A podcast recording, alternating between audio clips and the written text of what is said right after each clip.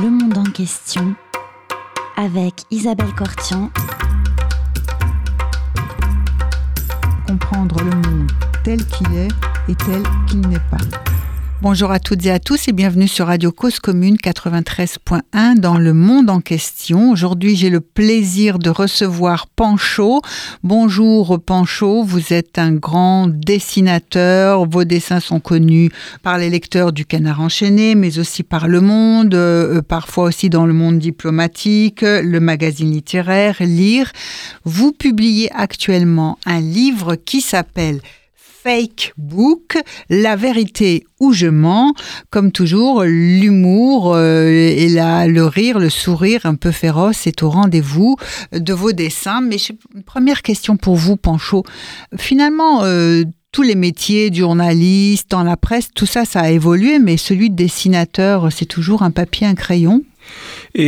Pas toujours, pas aujourd'hui, ça, ça évolue aussi. Les, les, dessinateurs de presse sont des journalistes aussi à, à part entière. Mais aujourd'hui, euh, il y a tellement de dessinateurs euh, non professionnels, mais parfois de très bonne qualité sur les réseaux sociaux que euh, ça a évolué euh, nécessairement ça a évolué nécessairement. Alors je rappelle à nos auditeurs, parce que vous étiez venu déjà dans une émission pour présenter euh, un livre avec Elsa Auriol et puis euh, Nathalie Wolf, Wolf un ouais. livre pour enfants qui s'appelait Dracula. Dracula oui, et moi, Dracula exactement. moi, oui. Elsa Auriol, à côté de nous, nous souffle euh, ce, ce, le titre en entier. Euh, et donc, vous aviez fait des dessins à l'intérieur de ce livre. Donc, nos auditeurs se souviennent de vous. On se souvient de vous, mais euh, vous êtes, je rappelle que vous êtes né au Venezuela. Que vous, êtes, vous avez grandi au Paraguay. En Uruguay. En Uruguay. Oui, et que vous êtes, vous êtes arrivé en France en 1983. Exactement. Et alors, euh, ce livre que vous publiez, ce sont des dessins récents ou bien c'est une sorte de rétrospective? C'est des dessins, quelques-uns récents. Oui. Et il y a des dessins sur la, la guerre euh, en Ukraine, oui. par exemple, oui. où il y a d'autres dessins qui ne sont pas si récents que ça, sont de ce que j'appelle une actualité intemporelle, c'est-à-dire euh, l'actualité la plus forte, la plus extrême. En général, ces dessins-là, on ne peut pas les mettre dans un livre parce qu'ils sont périmés le lendemain, en général. Alors, hors de contexte, on ne peut pas les comprendre. Tandis que là, il y a des dessins où le contexte perdure quelque temps et on peut revenir sur eux. Et il y a des dessins qui ont été d'actualité il y a 20 ans et qui tout d'un coup redeviennent d'actualité. Comme par exemple la nostalgie de Poutine pour l'Union soviétique. Oui. J'ai inclus dans ce livre un dessin et, que j'avais fait en 2001 et, au Monde et, et c'était un tout petit peu prémonitoire. Mais ce n'est pas les seuls, il y a d'autres aussi. Et parfois, ça m'arrive. Celui-là. Celui-là, je l'avais fait en 2001. Oui. J'ai soupçonné déjà Poutine d'être nostalgique de l'Union soviétique. Et, et, voilà, je l'inclus parce que ça revenait. C'est une euh, porte, on voit une porte qui s'ouvre et, euh, et, le oui. président Poutine de, devant un escalier qui descend comme à la cave. Il y a marqué une porte de cave, hein, verrouillée oui. URSS. Et euh, ça rappelle effectivement certains euh, Russes qui ont dit le matin oui. du 24 février on s'est réveillé, on s'est couché oui. en Russie, on s'est réveillé en Union soviétique. soviétique ça, oui. Voilà, pour, ça illustre ça. C'est un, un, un, dessin que vous avez fait donc il y a. Au monde en 2001. En, en 2001 et que effectivement vous remettez dans cet ouvrage et qui qui euh, ben, nous rappelle ouais. des, euh, les circonstances de la ouais. guerre actuelle en Ukraine. Alors comment on fait justement quand on traite l'actualité, qu'on dessine, euh, qu'on est dessinateur, caricaturiste Alors il y a ben, comment ça se passe Oui, d'abord il faut être les mieux informés possible. Ouais. Et maintenant, je suis à la retraite, mais je continue à collaborer avec les canards enchaînés. Oui. Alors, mes, mes sources d'informations euh, se sont réduites un peu, parce que quand j'ai travaillé au Monde jusqu'à 2008, j'avais un bureau, j'ai reçu une dizaine de journaux et tous les jours, il y avait les journaux français, des journaux anglais, des journaux espagnols, des journaux italiens. Alors, je pouvais vraiment m'immerger dans l'actualité régionale. Aujourd'hui, mes possibilités ne sont pas d'avoir 10 journaux par jour, alors j'essaie de m'informer le mieux possible dans, dans les moyens que, dont je dispose. Non, on s'informe d'abord et après, euh, Oui. tout d'un coup, on décide de, de saisir un événement. Comment On, on peut choisir un sujet parce que c'est, on pense que c'est que c'est intéressant, que c'est d'actualité, que c'est important de travailler sur ça. Et après, il faut arriver à trouver l'inspiration. Mais la partie dessin, et je peux la maîtriser, je sais combien de temps Ouais. ça peut me prendre. La partie idée, et on ne sait jamais. Ça peut prendre une demi-heure, deux heures, trois heures, euh, un jour, jusqu'au qu'il y a un déclic et l'idée arrive. Oui, parce qu'en fait, qu'est-ce qu'on saisit euh, Il s'agit de, de faire comprendre avec un simple dessin quelque chose. Enfin, ça, c'est dire beaucoup avec très peu de choses. Et c'est ce que j'essaye. Et en général, euh, on pense que, que les dessins de, de presse ou les dessins humoristiques, c'est toujours pour faire rire, mais dans mon cas, c'est pas exactement ça. C'est, je cherche à apporter quelque chose, à montrer quelque chose comme il n'a- Ouais. n'avait pas été vu auparavant et faire réfléchir un tout petit peu. Et j'ai, une fois, Cabu, mon confrère Cabu, Oui. on a tué en 2015, Ouais. Assassiné. Et un jour, on m'avait fait participer à une petite émission de télévision où je parlais, mais on avait filmé des choses que je faisais au, au monde. Et l'animatrice lui demandait s'il se souvenait d'un dessin à moi spécialement féroce. Et alors, il a dit non, c'est pas le registre de Pancho, c'est pas comme à Charlie Hebdo. Ouais. Lui, il fait un dessin de type éditorial euh, qui fait réfléchir et on se souvient euh, longtemps après. Alors, je ne sais pas si c'est Ouais. comme ça, mais ça m'a plu la, définition. ce que Cabu euh, disait de, Oui, oui. de vos dessins. Donc on, on se met un peu euh, par rapport, un peu en décalage. Enfin, vous essayez un petit peu de secouer euh, le lecteur, celui qui va lire, voir vos dessins, enfin regarder vos, vos dessins. J'essaie de montrer Oh. peut-être autrement la même chose qu'on voit tous les jours. On Ouais. est tellement habitué à voir des choses qu'on on ne remarque plus. Et je me suis rendu compte, rendu compte que, même si c'est une chose complètement différente, et la démarche de Pina Bausch avec ses chorégraphies, c'était un peu ça. C'est exagérer les choses au moment où on puisse les voir autrement. Ouais. Et c'est peut-être ce que j'essaie de faire. Et parfois, c'est aussi montrer des contradictions. Ouais. Contradictions du discours de pouvoir, contradictions des, des élé- éléments de langage, de, la communication d'aujourd'hui. Mhm. Alors, quand vous faites un dessin pour un média, pour un journal, donc c'est publié soit indépendamment, soit dans le contexte d'un article sur un sujet, est-ce que ça complète la lecture? Est-ce que c'est un autre regard? Est-ce que c'est une autre façon d'attirer, de présenter? Ou est-ce que vous vous dites, oh ben non, mes dessins tout seuls, je préfère finalement quand ils sont dans un livre ou exposés dans une salle? Non, non, non, j'ai- j'aime les deux choses parce que, euh, par exemple, dans le livre, il y a beaucoup de dessins du canard que j'ai publié au Canard Oui. Et là, j'ai, comme tous les autres dessinateurs de canard, je suis libre de présenter tous les dessins que je veux. Ça ne veut pas dire qu'ils vont passer. Au monde, c'est autre chose. Au monde, me demander de euh, faire un dessin pour un papier déterminé. Parce que Ouais. là, il y avait la place et tout ça. Et alors, euh, quand j'ai commencé, c'était en 80... Donc, j'ai commencé en 83. Oui. Mais à partir de 86, j'ai commencé à le faire euh, quotidien, de façon quotidienne. J'ai Oui. j'ai remplacé plein de trucs quand il n'était pas là, à la une, et je faisais sinon dessin à l'intérieur. Et alors, au début, quand j'ai commencé à faire ça, il y avait des journalistes qui râlaient un peu parce que parfois il fallait couper un peu le papier pour. euh, Laissez la inclure place à votre oui. dessin. Mais peu après, ils se sont rendus compte que le fait d'avoir les dessins dans son papier attirait l'attention sur les papiers. Oui. Et ils étaient demandeurs oui. de dessins. Et les dessins n'étaient pas l'illustration des papiers, mais c'était quelque chose qui complémentait, qui, Ajoutait quelque chose. euh, Mhm. Un regard de, un peu de, Oui. de, de côté ou d'au- une autre Oui, façon euh, de voir. Donc c'était, ça crée une sorte de, collaboration entre le, dessin et la plume. Tout à fait, tout à fait. Oui, oui. Tout à fait. On était tous les deux contents de... Alors quand vous faisiez un dessin par jour Oui, pour Le Monde, par exemple, oui, oui. euh, on vous disait le matin ou le Oui. soir. Non, non, euh, non, j'arrivais. le matin, vous arrivez. J'arrivais le matin pour la conférence. J'ai oui. eu le privilège d'assister à la conférence de rédaction de 7 Ouais. heures. Et dès le premier jusqu'au dernier, Oui, même si je n'étais pas chef de service. Et, mais on m'avait invité, j'ai dit oui. Alors, c'était la conférence qu'on faisait autour des directeurs, tout le monde de pied, comme si c'était une messe. Et là, j'apprenais énormément de choses, parce que pas tout ce qu'on écoutait à la conférence était publié, mais les Mhm. discussions, l'évaluation de la façon dont on allait traiter les sujets, tout ça, ça- c'était très intéressant pour moi. Mhm.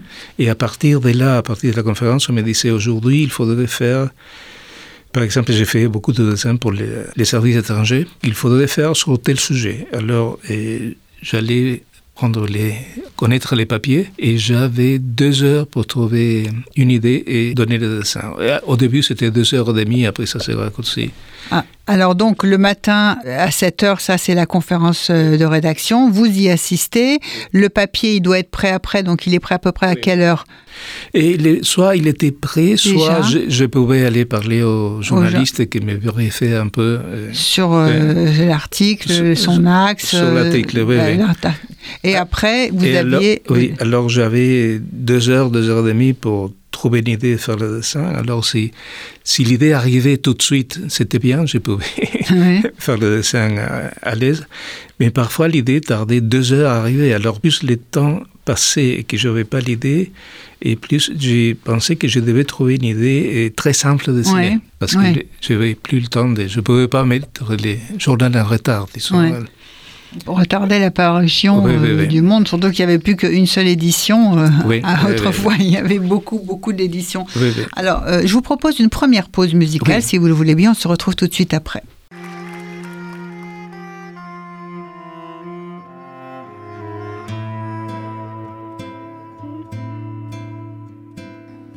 Vem, meu menino vadio. Vem, sem mentir pra você. Vem, mas vem sem fantasia. Que da noite pro dia você não vai crescer. Vem, por favor, não grites, meu amor, meus convites, minha dor, meus adeus. Vou te envolver nos cabelos, vem perder-te meus braços, pelo amor de Deus.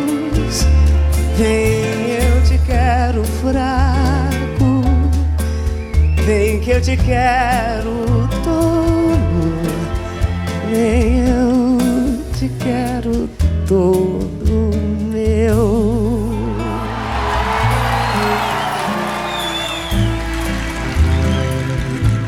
Eu quero te dizer que o instante de te ver custou tanto penar. Não vou me arrepender. Só vim te convencer que eu vim pra não morrer de tanto te esperar. Eu quero te contar das chuvas que apanhei, Não evite das noites meu que varei, escondite, no escuro a te buscar. Eu quero te mostrar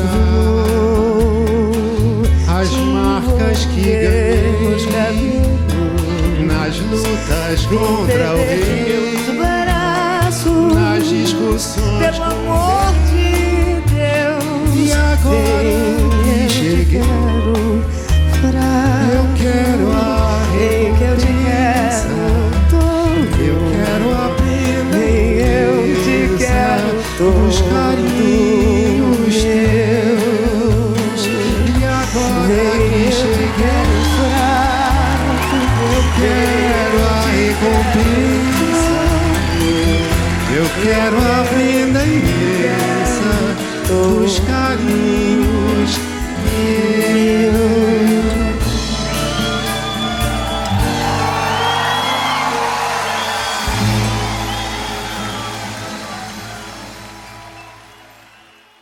Vous êtes sur Radio Cause Commune 93.1 dans le monde en question. Nous recevons le dessinateur Pancho qui publie Fake Book, La vérité ou je mens aux éditions Baker Street. Mais si on parle un petit peu du titre de votre livre, Pancho, Fake Book, La vérité ou je mens. Alors vous vous amusez beaucoup. Oui, et, et au début, mon idée c'était Fake Book tout court, Ouais. et c'est l'éditrice qui m'a proposé d'ajouter cette ligne, la vérité ou je mens. J'ai dit oui, pourquoi pas. Et mais Fake Book, c'était parce qu'à l'origine, quand elle m'a proposé de faire ce livre, et ça m'intéressait de traiter les, les, les sujets des réseaux sociaux, les réseaux Oui. sociaux et la désinformation. Et, Oui. et, et tout ça. Et des titres venus comme ça. Ça, ça m'intéresse énormément. Je ne suis pas dans les réseaux sociaux, Oui. mais ça me, ça me gêne énormément la façon où ça peut être un moyen de répandre la haine, euh, la haine euh, les, La propagande. la propagande, oui. les fausses informations, Fausses et tout ça, informations, et la désinformation, voilà. la violence euh, Oui. qu'on peut trouver dans, dans ces, dans ces réseaux. Alors, j'avais commencé à, à spéculer, à travailler sur ça quand s'est déclarée la, la guerre en Ukraine. Oui. Et ça a pris une, une dimension que je ne pouvais pas passer à côté. Alors, le livre a changé un peu de, Oui. à ce moment-là. Oui, le livre a, a- Mais, mais j'ai continué à travailler sur l'influence des réseaux sociaux euh, qu'on ne s'imaginait pas il y a 20 ans, 18 ans, quand. Facebook a commencé, que ça pouvait arriver à servir à une cause pareille. Et, et quand euh, la guerre euh, en Ukraine éclate, qu'est-ce que vous, l'observateur de, de la vie internationale, hein, puisque aussi vous avez beaucoup aussi dessiné justement pour le service étranger euh, ou les articles internationaux, les pages internationales du Monde ou d'autres journaux, qu'est-ce qui s'est passé dans votre tête? Comment vous avez, quelle a été votre réaction? Vous vous Et- attendiez à traiter une guerre euh, au- Non, non j'attendais, j'attendais pas à traiter une guerre, mais j'ai ressenti que c'était un moment très, très dangereux, et à niveau international, et pour l'Europe en particulier, parce que et c'est pas une guerre euh, en Ukraine, c'est la relation entre la Russie et l'Ukraine. On peut, on peut en discuter, on peut boire des hauts et des bas dans cette relation, mais Ouais. l'effet de cette agression de la part de Poutine, c'est une agression contre l'Europe tout entière. Pour moi, je veux Mhm. dire, c'est parce que si, si l'Ukraine tombait, et après ce serait les pays baltes, après ce Mhm. serait le- les pays de l'ex-Union soviétique, évidemment. Et je pense que, que Poutine a euh, l'envie d'arriver à dominer l'Europe, et c'est pour ça que les gazoducs de, Nord Stream, tout ça, euh, étaient installés. Et C'est incroyable que ça a été avec la complicité de l'ancien chancelier allemand. Je veux dire, il a fragilisé son pays, il a mis en danger son pays en étant le dirigeant de Gazprom. L'ancien Ah, chancelier, vous parlez de Oui. Schröder Schröder, oui, oui, oui. Non, alors peut-être Poutine euh, il s'est avancé un peu, mais je crois que sa vision des choses, c'est d'arriver un jour à, à dominer l'Europe comme euh, Trump voulait qu'il le fasse aussi, euh, Steve Bannon. Et il a favorisé le Brexit, il a favorisé euh, et, bon, bien l'élection de Trump, il voulait favoriser l'indépendance de la Catalogne, tout ça c'était pour faciliter l'Europe et, et établir avec les pays européens, pour moi, c'est Mhm. avis, Oui, mais... des relations type de, mafieuses, des relations bilatérales avec chaque pays, avec lui Mhm. comme leader suprême. Et je crois qu'une des raisons pour les, mais, mais peut-être je me trompe, mais une des raisons pour lesquelles il veut faire ça, c'est pas seulement pour établir la, la puissance qu'il avait la gloire de l'Union soviétique, Ouais. mais c'est parce que parce que la Russie euh, ne fait pas les poids à côté de la Chine. Aujourd'hui, ils sont alliés, mais à long terme, la Chine va être la grande puissance régionale. Oui. Et la Russie, c'est très étrange parce qu'on ne le dit pas, la Russie a un territoire qui est à peu près 32 fois le territoire de la France, avec à peu près le double de la population, et un peu plus que le double de la population française. C'est comme si la France avait 4 millions et demi d'habitants. Mhm. C'est presque vide. Alors, il a besoin d'avoir un espace de domination qui lui donne euh, C'est pour voilà, j'ai- pour moi. Vous, vous, vous pensez donc dans, dans, que effectivement il ne s'agit pas simplement d'un projet de reconstituer l'ancienne Union soviétique ou en tout cas euh, assurer, sanctuariser cet espace-là comme un espace euh, de, de réservé, une, une sorte de chasse gardée de la Russie euh, actuelle, mais vous pensez aussi que c'était effectivement que ce serait euh, étendre aussi au-delà Oui, oui, oui. des je- pense- anciennes frontières de l'Union soviétique sur l'Europe, sur l'Union oui, européenne, euh, Oui, oui. pour compenser la, la faiblesse euh, à différents niveaux de, de la Russie comparée à, à- à la montée en puissance de la Chine. Je pense, parce que, mais c'est mon avis personnel, Ouais, ouais. je- parce que la façon dont il a essayé pendant des années d'affaiblir l'Europe, c'est Ouais. dans ce sens-là, je crois. La Chine, effectivement, c'est peut-être une préoccupation, tout, même s'ils ne le disent pas, ils ne le reconnaissent pas, de, la. Russie. Parce que euh, pro- progressivement, la Chine peut absorber la Russie euh, ou occuper espaces. Il peut avoir elle- la elle- tentation, la elle a- tentation, oui, alors, oui. Maintenant, euh, C'est mon avis. Oui, oui, non, non, mais tout à fait. Non, mais euh, en tout cas, effectivement, les interventions dans les processus électoraux, aussi bien en France que Mhm. euh, aux États-Unis ou des choses comme ça, on en a, on en a, il en a été question. Euh, voilà. Alors, jusqu'où va le pouvoir de nuisance et quels sont les projets, on, on ne sait pas. Mais qu'est-ce que cette montée, en tout cas de régimes qui sont des régimes autoritaires, quelle réflexion elle se pose, se pose chez vous, qui avez connu euh, Oui. l'Amérique latine à une époque où euh, on allait de coup d'État en coup d'État, y compris manipulé par les Américains, provoqué par les Américains, ou des guerres de confrontation ou par puissance interposée entre l'Est et l'Ouest.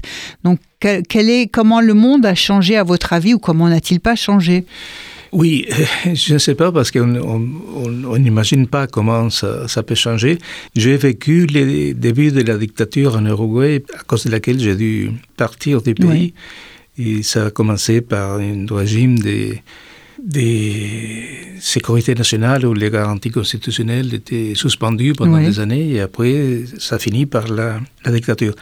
Alors j'ai connu un régime autoritaire, Oui. disons, parce que Margaret Thatcher disait que, euh, que Pinochet, c'était pas une dictature, c'était un régime autoritaire. c'était un peu ça.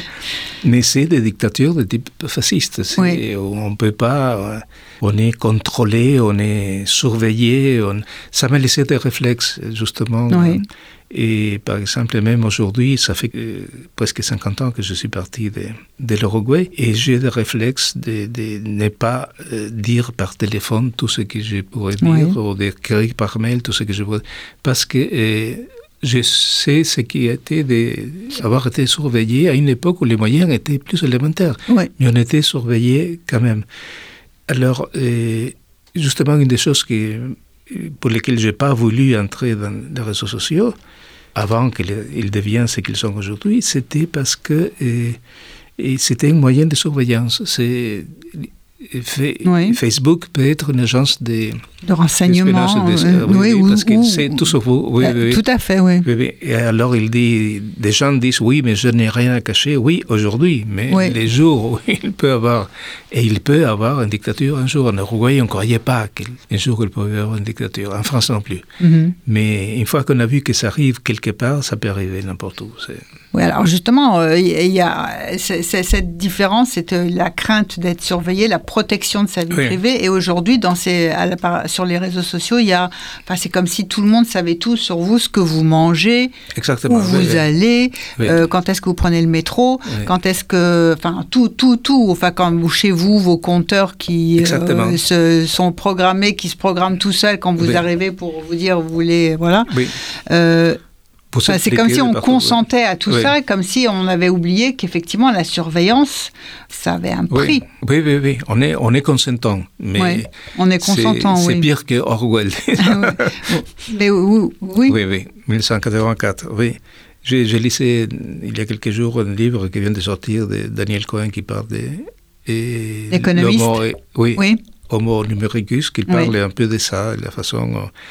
on a été piégé parce qu'on pensait au début avec euh, Internet, avec Google et tout ça, que c'était des espaces de communication horizontale entre les gens qui ça allait enrichir, mais non, finalement, c'est des contrôles, c'est des surveillances, par l'instant pas malveillantes, mais ça peut tomber de, de mauvaises mains Mhm. et pas, ça peut le devenir. Et euh, comment, comment on, on- on peut se prémunir de ça? Ah, je sais pas. Non, puisqu'on est consentant, est-ce que, presque est-ce que, ce- le dessinateur euh, s'inquiète euh, Ah oui, oui, je m'inquiète. Je m'inquiète, mais pas seulement en tant que dessinateur, Bah, oui. en tant que citoyen. Et une personne qui voudrait que le monde évolue dans un bon sens. Je crois que l'histoire évolue dans le bon sens. Mais, Oui. mais il y a des, des reculs, il y a des... Et Et ça fait mal quand on est dans la période de recul, c'est ça? Exactement. Ouais. Je pense qu'on est dans une période de recul. Quand De on voit que recul, l'extrême droite en, en Italie, en Suède, ouais. oui, en, En France? En- oui, en France aussi. En France, c'est un danger, oui, oui, oui, tout à fait. Euh, Oui, et puis enfin, fragilisation des démocraties, Exactement. Oui, oui, oui. surveillance euh, numérique euh, Oui, euh, des individus euh, des dans, menaces, des... dans l'insouciance. Et est-ce que ce regard que vous portez sur le monde euh, a beaucoup changé ou pas? Ou est-ce que vous dites euh, finalement les choses ne changent pas? Ah non, non, elle change, elle change. Mais je me rends compte que j'ai- je me suis trompé plusieurs fois dans des différentes choses et j'ai pensé qu'à la chute des murs de Berlin, le Ouais. monde allait être meilleur. Et non, c'est... C'est pas nécessairement meilleur. Et l'essor del libéralisme après la chute de Berlin a été ignoble, énorme et Mhm. incommensurable. Et il finit pas. Mais Oui, ça s'est traduit aussi par une régression des droits Oui, oui, aussi oui. et des libertés. euh, du à là où, où- là où on n'avait pas connu justement hein, des régimes euh, exactement. Qui, euh, oui, oui, oui. euh, réprimés. Oui, oui, oui. Non, parce que les, les moyens de capitalisme ont, ont débordé aussi, ont, ont allé beaucoup plus loin de ce qu'on croyait. C'est- C'est-à-dire que quelque part aussi, euh, les acquis sociaux à l'ouest Oui. ont été fragilisés par euh, la chute du mur de Berlin. Quelquefois, quelque part, les, les mondes étaient, étaient plus rassurants avec la guerre froide, et la dissociation nucléaire et tout ça. Évidemment, ça ne pouvait pas continuer comme ça pour Mhm. toujours. Mais, mais le reste, c'est imprévisible. Je- franchement,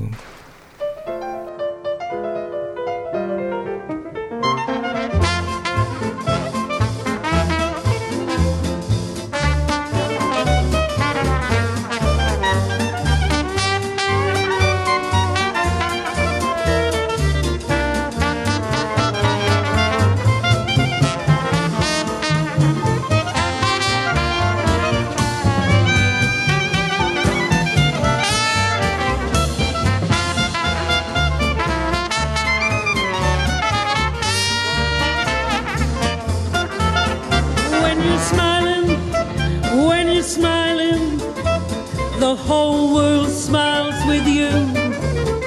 When you're laughing, you're laughing, and the sun comes shining through. But when you're crying, you bring on the rain. Stop your sighing, be happy again. When you're smiling, keep on smiling.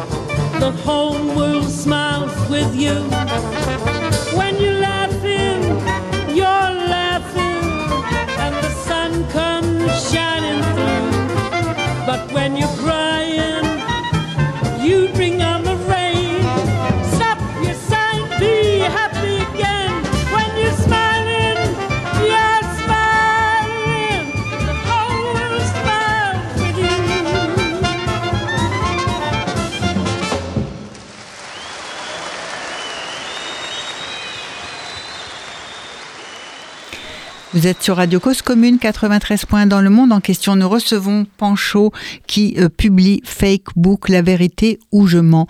Pancho, dans votre livre, il y a euh, une partie à la fin qui est une série de portraits. Alors, est-ce que euh, quand vous faites des portraits qui sont très beaux, très intéressants, c'est autre chose que de faire un dessin pour un journal? Est-ce que parfois vous sentez plusieurs plusieurs euh, voix en vous Vous auriez aimé le, portrait aller plus vers le dessin simplement sans illustrer un papier dans un journal ou? Non, les, les, les portraits, c'est quelque chose qui m'a toujours euh, fasciné dès le début. Et j'ai toujours fait euh, les deux choses simultanément. Les, Oui. Parce que les portraits, c'est un dessin de presse aussi. Alors, et je l'ai fait dans plusieurs publications, même au monde, avant la dernière époque. Et on m'a dit, des gens qui, en, en général, les dessinateurs de presse, choisissent faire des portraits ou faire des dessins euh, cartoon, disons Ouais. et, et qu'en France, euh, en général, ils ne font pas la même chose. Et moi, je l'ai fait tous les deux. Ouais. Mais c'était parce que euh, en Amérique latine, c'était normal. Et j'ai fait à une certaine époque de la bande dessinée aussi, des comic strips, pas, pas la bande dessinée des albums, mais des petits quotidiens des Ouais. journaux. Et au début, je voulais, euh, au début, je voulais être peintre. Ah ben voilà, Oui. c'était bien le sens oui, de ma question. Est-ce qu'il y avait une je le suis, mais le problème, c'est que euh, et je le suis un peu en cachette parce qu'en France, on n'a pas le droit d'avoir deux casquettes. Et euh, c'est dans notre pays, oui, on peut le faire sans, sans problème. Ouais. Mais en France, c'est on, on pense que vous ne pouvez pas faire deux métiers bien Ouais. et que si vous avez une reconnaissance dans un métier, vous ne devez pas la transmettre à l'autre, vous ne pouvez pas profiter pour faire l'autre. Ouais. Et ce qui, je ne savais pas avant de venir en France, aux États-Unis même, on peut le faire. Au Venezuela, où j'avais vécu aussi. La seule euh, chose, le seul critère, c'est de savoir si vous le faites bien. Et, et si vous le faites bien, c'est, ça se justifie. Alors, quand je suis arrivé en France, je voulais faire des, des choses. Mais même en Uruguay, en Uruguay, j'ai commencé à travailler dans la presse Oui. comme dessinateur de presse parce que je ne voulais pas dépendre du marché pour ma peinture. Parce que c'est un petit moyen Ouais, ouais. milieu. Et alors, je ne voulais pas faire des concessions au marché. Je voulais être absolument libre. C'est mon espace de liberté totale, la peinture. Alors, euh, mon idée, c'était de gagner ma vie avec Ouais. les dessins de presse et faire après la peinture ce que je voulais. Et j'ai fait ça en Uruguay, j'ai fait ça un peu au Venezuela et je l'ai fait en France aussi parce qu'en parallèle, j'ai travaillé le matin au Monde avant les temps 5 heures. Ouais. Et l'après-midi, je l'avais pour moi et j'avais un petit atelier où je faisais de la peinture tous les Ouais. jours. Et ce qui m'a permis de faire une exposition à la Maison de l'Amérique latine en, en 2009. Mais c'était un peu comme si c'était une... Il y a des gens qui prenaient ça comme un filon d'encre ou comme euh, une passe-temps, quelque chose comme Ouais. ça. Et c'est pas ça. Pour moi, c'était Fondamental. fondamental Ouais. et plus important même que Ouais, le reste.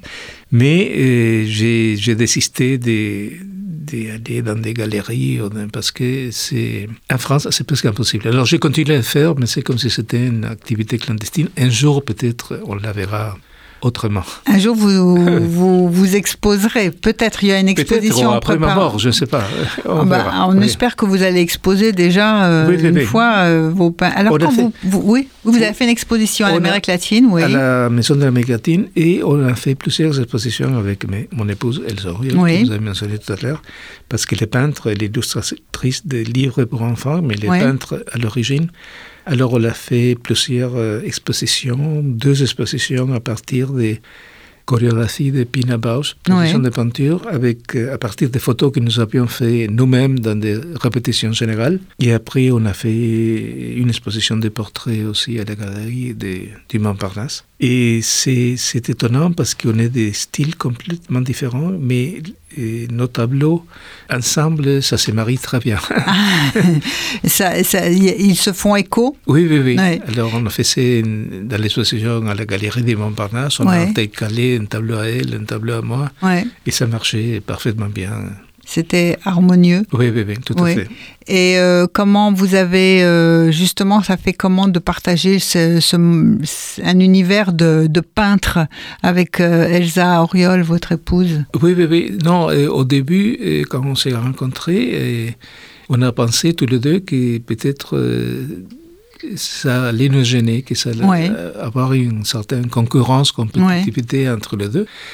Et parce que ça peut arriver entre des artistes, même pas nécessairement que ce soit les deux peintres, ça Ouais. peut être un écrivain et un peintre, des choses comme ça. Alors ça marche pour un, ça marche pas pour l'autre, Ouais. et alors il y a des, des problèmes à niveau de couple. Et nous, euh, très rapidement, on a vu que ça, ça nous stimulait et que ça, ça nous stimulait tous les deux. Et parfois, l'effet de l'un d'entre nous réussit à faire une chose d'une certaine manière stimule l'autre à Ouais. faire aussi. euh, parfois, euh, parfois, Elsa fait des, des, des choses, des choses comme ça, où elle monte la barre très haute. Ouais. C'est un défi aussi pour Ouais. essayer de le faire. C'est stimulant pour tous les deux. Et alors, vous, vous dessinez, vous peignez avec euh, quoi? À la Et- couleur, noir Oui. et blanc Non, non, non. Et, et par rapport à Elsa, justement, comment on distingue La seule, la seule différence, oui, on a des styles différents. Ouais. Évidemment. styles, bien Oui, évidemment, oui, ça, ça, ça va de Mais soi. la différence fondamentale, c'est qu'Elsa maîtrise euh, à fond la, la peinture à l'huile, Ouais. que c'est la peinture traditionnelle. Et moi, j'ai développé de l'acrylique parce que l'endroit où j'étais, je travaillais, ce Ouais. petit atelier, n'était pas bien ven- ventilé. Ouais. Alors, et l'effet de respirer tout le temps de térébenthine, d'altérébenthine, Et la et térébenthine, oui. oui, sans une bonne ventilation, Mhm. ça peut être euh, toxique. Alors, je préférais les faire à l'acrylique, que c'est Ouais. la peinture à l'eau, mais en utilisant une, une technique qui ressemble à celle de, de l'huile. Seulement, ça, ça sèche plus vite, c'est tout. Ça sèche plus vite. C'est en couleur En couleur, En oui, couleur oui, aussi. oui. D'accord. Et quand vous dessinez pour un journal, donc c'est quel type de matériel vous utilisez? Et j'utilisais différents types euh, avant de venir en France. Ça pouvait être la plume, ça pouvait être et les crayons. J'adore les crayons, les crayons Fusain. Et en France, euh, au monde, justement, j'ai commencé à préparer mes premiers dessins au crayon. Et un jour, j'ai décidé de les faire à la plume parce que Oui. les sujets, je pensais que c'était plus adapté. Et, et quand je l'ai donné, on m'a dit, mais vous avez changé de style? Non, j'avais changé de technique. mais j'ai vu que j'avais déstabilisé un tout petit peu l'interlocuteur, alors j'ai continué les crayons, avec les crayons. Euh, Vous en étiez un peu contrarié ou pas euh, Un tout petit peu parce que ça limitait. Bah euh, oui. Oui, parce que j'avais travaillé au Venezuela dans un journal, le National de Caracas, qui Ouais. c'est un des meilleurs journaux, Ouais. qui avait un peu le rôle social de- du monde au Venezuela. Et là, il y avait un grand dessinateur vénézuélien qui s'appelait Pedro León Zapata, Mhm. qui faisait les dessins quotidiens de politique nationale. Et c'est lui qui m'a présenté dans ce journal quand on s'est rencontrés. Et je ne pouvais pas les concurrencer parce que je ne connaissais pas le contexte de la politique Ouais. euh, vénézuélienne au début quand je suis arrivé. Et, et- mais j'ai appris des choses de lui. Et lui, il changeait, il essayait de changer de style tous les jours. Et parce qu'il voulait aller jusqu'à la limite de ce... Tester, oui. tu- Mais, oui, à un moment donné, on voyait que, que c'était lui quand même. Mais il avait un autre dessinateur brésilien que j'admirais beaucoup, que c'était Milor Fernandez, qui faisait un, un peu ça aussi, Mhm. qui signait parfois ses dessins. Milor Fernandez, enfin un dessinateur sans style. Mais en France, je voyais que non, que ça déstabilisait, Ah que, ouais. que si j'essayais d'explorer en des France, choses on ne peut pas avoir plusieurs casquettes, Oui, on peut on- on pas aime pouvoir reconnaître, oui, toujours oui. euh, tout, tout Oui, oui. identifier très très vite, Oui, oui, oui, repérer. oui. Est-ce que vous vous souvenez de, de la première fois que vous avez dessiné? Que j'avais dessiné quand j'étais petit. Oui. Le Euh, premier dessin que vous avez fait Des premiers dessins, oui, c'était, je copiais des, des bandes dessinées, Ouais. probablement des, de, je sais pas, des Mickey ou des choses comme ça, Ouais. mais j'avais 4-5 ans, au Superman, Mhm. au Batman, euh, j'adorais. euh, Ma mère me, me laissait acheter pas mal de bandes dessinées, que c'était pas. En Uruguay, c'était pas euh, des livres, c'était des revues, des revues Ouais. de 32 pages, papier Ouais. journal, couleur et tout ça, très, très bon marché. Et alors j'avais des piles de, de revues comme ça et j'ai copié. de ces petites bandes dessinées que, Oui. que, que vous copiez, recopiez. Oui. Et euh, donc là, vous êtes dès 4-5 ans, mais quand est-ce que vous avez pensé que le dessin, ben, c'était, c'était votre, votre voie, votre monde, votre univers, votre vocation J'ai pensé la première vie? fois, non, j'ai pensé la première fois à vers 18 ans, parce que j'ai fait des, des dessins en classe et tout ça, et des copains m'ont stimulé à lire dans une publication humoristique qui existait en Uruguay, faite par un grand dessinateur uruguayen. Et alors, on est allé le Mont accompagné Ouais. avec des dessins que démontrés. Ouais. Et je pense, on est arrivé un après-midi sans prévenir. Je pense qu'il peut-être il, il se réveillait de la sieste ou il n'était pas de très bonne humeur et, et il n'a pas été, très accueillant. Ouais. Alors, euh, et je me suis dit non, c'est pas ma voie et pendant cinq ans, j'ai pas essayé à nouveau. Et Juste après ce rendez-vous-là. après ce rendez-vous, j'ai pensé c'est foutu, Ouais. je ne pourrais pas faire ça. Et parmi les choses que j'ai fait, j'avais laissé tomber mes études, parce que j'avais fait des études, euh, commencé des études pour être Mhm. ingénieur, mais ça ne m'intéressait pas vraiment. Et un ami m'avait stimulé pour euh, entrer, pour travailler dans une maison d'édition espagnole qui vendait des encyclopédies, des choses comme ça, des livres d'histoire. Et alors, euh, il y avait un chef des ventes qui nous faisait croire qu'on on était des vendeurs, on Mhm. faisait un lavage de cerveau quotidien et, Mhm. et nous lançait après dans la nature. L'idée, c'était qu'on vende des choses à notre famille, des Ouais. choses comme ça, et après, on échouait et on Mhm. partait de ces choses. Et j'ai réussi à... J'ai travaillé pendant une année comme ça, avec un portfolio, euh, avec des rendez-vous. Et un jour, euh, j'ai j'ai croisé un autre vendeur, un jeune, Oui. dans un café et on a dit de ce qu'on allait faire les jours. J'ai sorti mon agenda et c'était, il était plein de dessins. Et alors il m'a dit, mais c'est, qu'est-ce que c'est que ça? Et dis, c'est, c'est des dessins que j'ai fait pour moi, mais tu pourrais gagner ta vie avec ça. Je dis, non, j'essaye une fois et ça n'a pas marché. Et alors il m'a dit, écoute, si tu ne les fais pas, c'est parce que tu ne veux pas. Et alors j'ai recommencé à, à, à démarcher. C'est un jeune vendeur comme vous Oui, oui, oui, euh, oui. qui voilà. Ouais. J'ai commencé à. Je ne sais pas comment. Je me souviens pas comment il s'appelle parce que j'ai des. Ouais. Je devrais les remercier toute ma vie. J'ai commencé à démarcher à nouveau et ça marchait cette fois-ci. euh, Et, après, vous alors, n'avez ouais. plus, vous n'avez plus jamais arrêté de dessiner. Non, mais là j'avais 25 ans, je crois, 24 ans. Une petite carrière contrariée au départ et oui, puis oui, euh, pour une longue carrière ensuite euh, qui, qui s'est confirmée. ça. Et euh, finalement, est-ce qu'il y a des dessins que vous préférez, que vous adorez? Est-ce que de, de, de vous ou est-ce que vous êtes euh, indifférent après? Une fois que c'est fait, c'est fait ou... Non, non, non, il y a des dessins qui, qui me touchent quelque part. Les premiers que j'ai publiés à titre professionnel, c'était un hebdomadaire en Uruguay, Marcha, qui était. C'était un peu la place du monde, mais hebdomadaire, c'était le journal de référence. Oui. par un- dirigé par un grand journaliste, Carlos Quijano, qui était un francophile, et, et il parlait le français parfaitement bien. Et il publiait des papiers Oui. du monde dans journal. Et le premier dessin qu'on m'a commandé, c'était un portrait de Martin Luther King Oui. après son assassinat. Et j'étais tellement tendu que j'ai renversé l'encrier sur le dessin. euh, Ah ouais. Mais j'ai corrigé, j'ai Ah ouais. Et je le garde toujours, cet original, parce que c'est pour moi, c'est c'est le départ Ouais. de la carrière professionnelle. Avec Martin Luther King, un dessin oui, de Martin ah oui, Luther oui, King. oui, oui. Et après, il y a eu d'autres dessins qui ont marqué les gens et qui m'ont ouvert des portes aussi. Et par exemple, un dessin que j'ai fait au Venezuela, c'était pour un papier sur Freud. Ouais. Et la psychanalyse, j'avais fait un dessin qui était publié à toute la largeur de la page, Mhm. format et Figaro, et c'était Freud en train de psychanalyser Freud. Et ce dessin a eu un tel succès au Venezuela, mais en France aussi, euh, Oui. partout, que quelque part, euh, il est devenu important pour moi. Et je pense qu'il va favoriser aussi mon entrée au monde, parce que les premiers journalistes au monde avec lesquels j'ai eu contact au service étranger, Ouais. C'était Paul-Jean Franceschini, et il avait adoré ce dessin. Il se souvenait de ce dessin-là. oui, il m'avait demandé s'il pouvait les reproduire pour Mhm. envoyer Ouais, une carte ouais. avec des amis et tout ça. Et je crois que ça a favorisé mon entrée au journal. Et après, une autre qui a une histoire comme ça. Mhm. euh, Martin Luther King, Freud, et puis le troisième alors C'est l'abolition de la peine de mort. C'était un jour que j'arrive au monde et il n'y avait pas de place au service étranger. Et alors, il m'a dit, va avoir un service société. Et c'était le dixième anniversaire de l'abolition de la peine de mort. J'étais d'accord avec l'abolition parce que j'étais toujours contre la peine de mort. Oui. Alors j'ai fait un dessin qui est pas dans ce livre, dans le livre précédent, où il y a une femme avec un enfant qui est dans un musée, et on voit, passe à côté d'une guillotine, et la femme dit à sa mère, maman, ça, sert, euh, ça servait à quoi? Et la mère répond à rien. Et Robert Badinter, qui était à l'époque euh, président du Conseil constitutionnel, Ouais. m'a envoyé une carte disant que ce dessin résumait tous les discours qu'on avait pu faire pour l'abolition de la peine de mort, qu'il aurait aimé avoir l'original, et alors je lui ai offert l'original. Il m'a reçu au Conseil constitutionnel. Ouais.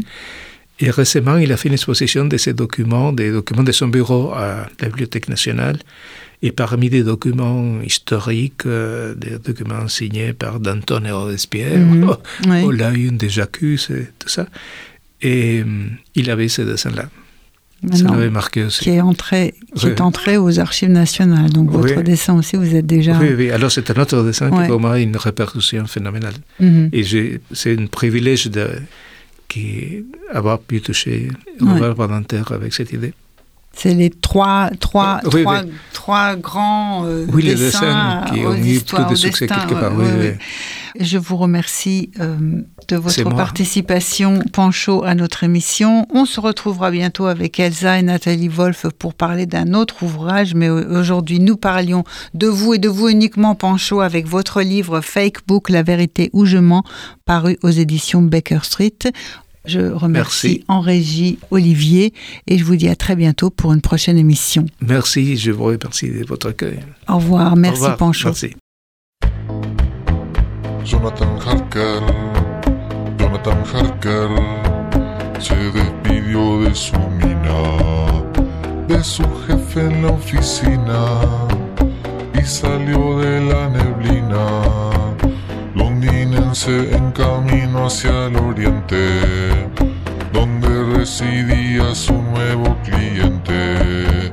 Jonathan Harker, Jonathan Harker. Lo mandaron desde Londres hasta Transilvania donde debía transar con el conde Drácula. Pasa que el conde, que el conde ya se había acreditado toda sangre del condado y en pos de un nuevo mercado quiso establecerse allende el continente y eligió Inglaterra para hincar el diente. Jonathan Harker, Jonathan Harker,